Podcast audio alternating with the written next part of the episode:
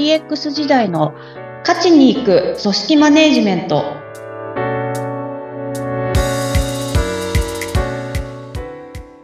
疲れ様です。株式会社ダズリ代表取締役筒井千明です。インタビュアーの土井さとみです。どうぞよろしくお願いいたします。お願いいたします。前回お話ししました横浜国立大学の提供している、えー、サービス、えー、 Am I Infected なんですが、私、あの、数年前に一度利用して、そのまま、あの、しばらく、そのサイトに行ってなかったんですね。で、そうしましたら、ある日、その、どうやら Am I Infected らしい当事者からのメールが届いたんですよ。で、そのメールの冒頭に、警察庁、警視庁による家庭用ルーターの不正利用に関する注意喚起と再検査のお願いって書いてあったんですね。で私なんかこう、反射的に、あ、スパムメールってよく警察庁、警視庁とか語るよねと思ってこれ、このメール本当に横浜国立大学からのメール？疑い始めたんですね。で、それで、これ本物？本物？と思って。で、まずは、メールアドレスのドメインを確かめました。で、はい、大丈夫な気もするけど、このメールの中にあるリンクを踏むとなんか怖いかもしれないなと思って、で、じゃあちょっと横浜国立大学その本家のサイトをググって、そこから、よし、 am I infected が見つかったから、そのリンクを踏んで、で、あ、本当にこういう注意喚起出してたっぽいので、再検査というのをしてみようっていうふうにたどり着いたんですね。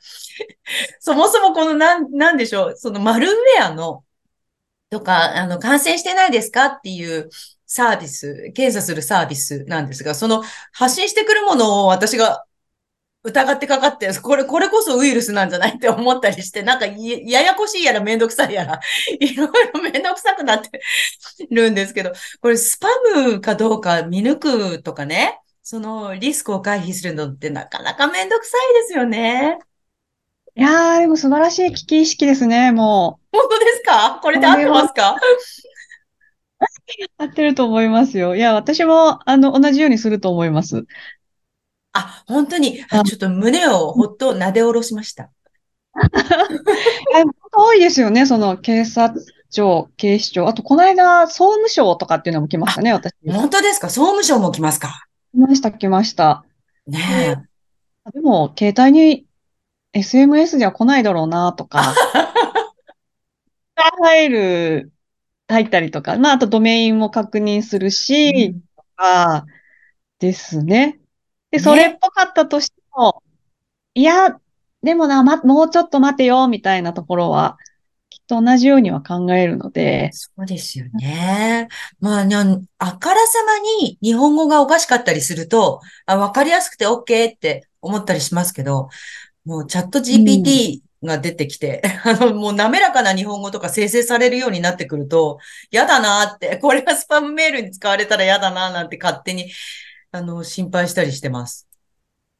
確かに。だんだんその辺の見分けっていうのが難しくなっているところはあるとは思うので。ね。はい。ねじゃこちらもいろいろ、あの、アンテナみたいなものを立てておかないといけないですよね。あ本当にそうです。おっしゃる通りだと思いますね。うん。はい。はい。さて、えー、今日も筒井さんが出会った良い上司列伝テーマにお話を伺います。今日は皆様もきっとご興味あると思います。部下指導編です。はい。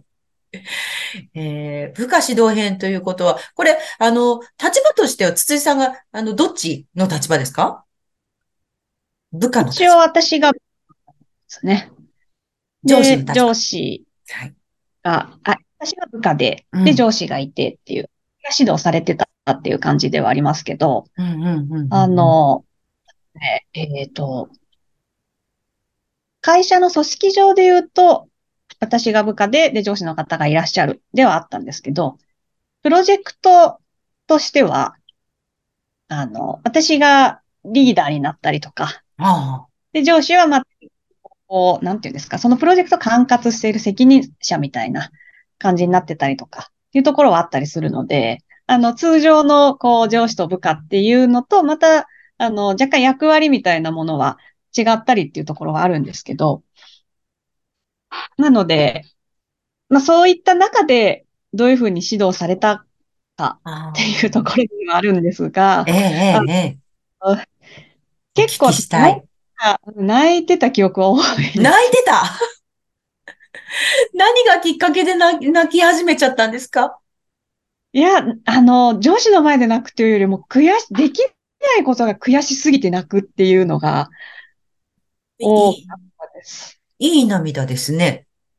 まあ、今思えばではありますけど、うん。もうなん、なんて言うんだろうな。あの、そうですね。ちょうどない、なんで泣いてたかっていう一例を挙げると、まあ本当それも、えっと、私がちょっと、プロジェクトっていうまでもないんですけど、任されてた仕事の内容があって、で、それに対して、まあ上司がいるっていう状態だったんですね。で、あの、クライアントさんとのミーティングだったりっていうのをした後に、まあ議事録を書くっていう作業があるんじゃないですか。ええ。で、議事録をまあ普通にこう書いて、その上司にこれで出そうと思いますっていうふうに見せたら、これ何書いたのっていうふうに言われて、お いや、議事録ですけど、これで何を伝えたいの？っていう。本当にこれこのままクライアントに出すつもりなの？って言うから、いや、そうです。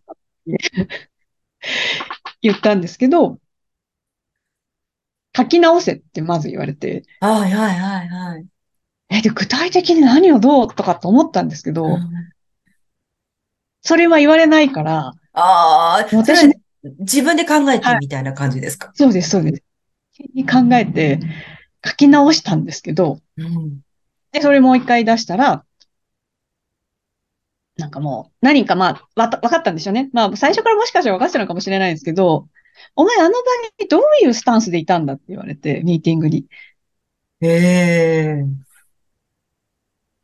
で、結局その言いたかったのは、その、まあ、クライアントさんに出す、提出するものだから、ある種のこう、小説じゃないですけど、まあ、書いたことがそのまま出るわけじゃないですか。うんうんうん、なので、そ、そこの重要さが分かっていないっていう話になって、うん、で、あの場での話で決まったこととか、あとは今後、あの、に向けての課題だったりとか、そういった流れみたいな、会話の中でそこまできっちりこう、明確に分類されるってあんまなかったりするじゃないですか、そうですよね。うん。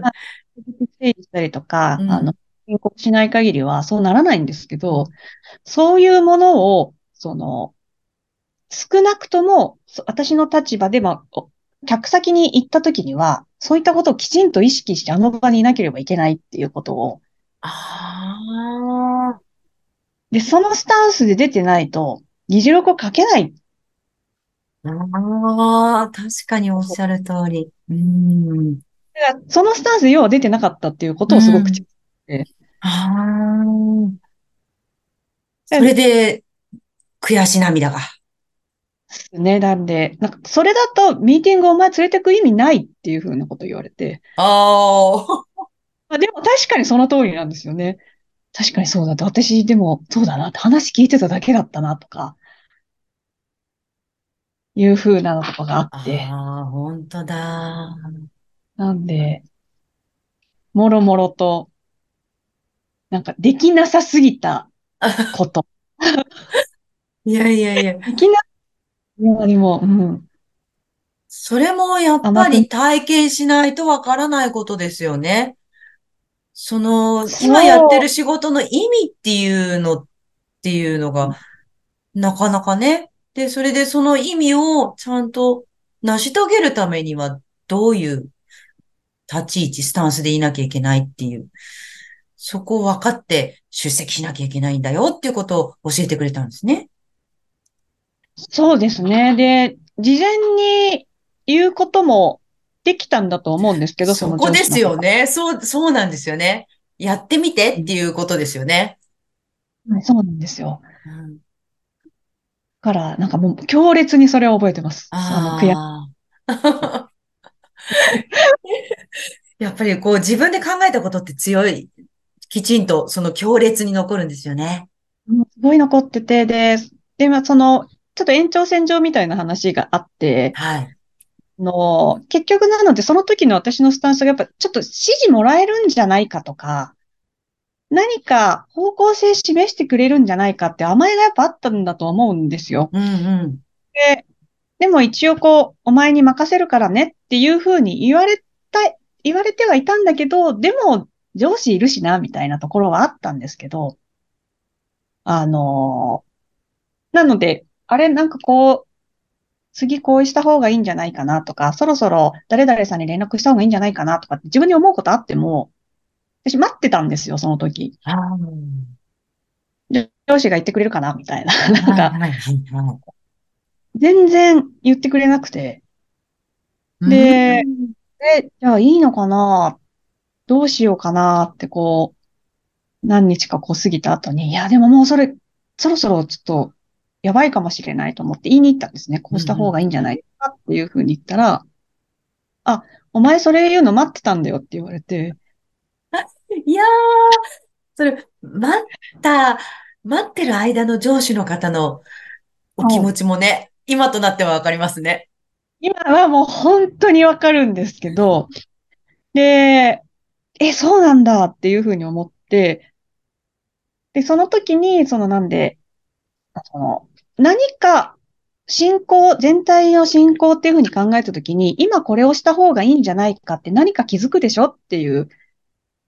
で、そこはもうそれを、あの、周りに伝えるなり、まあ、今回で言うと、その上司ではあるけど、一応関係者っていう意味で言うと、もう関係者に伝えなさいっていうふうに言われて、だからなんか、すごくこう、自ら動きなさいとか、能動的に動きなさいっていう言葉はわかるんですけど、結構言われた側ってそれ何したらいいのってなるじゃないですか。なんか、そこではなくて、その、こうした方がいい、全体の中でこうした方がいいんだっていうふうな思うことがあるんだったら、まずそれやってみなさいっていう、なんかそこのメッセージをくれた気がして。うーん。もその、能動的に、主体的に、自発的にみたいなことを言われたことはないんですけど、うん、自然にそういう行動を取るっていう回路が、筒井さんの中で繋がったきっかけかもしれないですね。本当そうですね。結果的にそういうふうに思えるようになったっていうところありますね。うんそろそろお時間になりました。今日は筒井さんが出会った良い上司列伝部下指導編をテーマにお話を伺いました。筒井さんに DX のご相談のある方は、ポッドキャストの説明欄のリンクからお問い合わせください。お話は？株式会社ダズリーの筒井千明でした。ありがとうございました。ありがとうございました。次回もどうぞお楽しみに。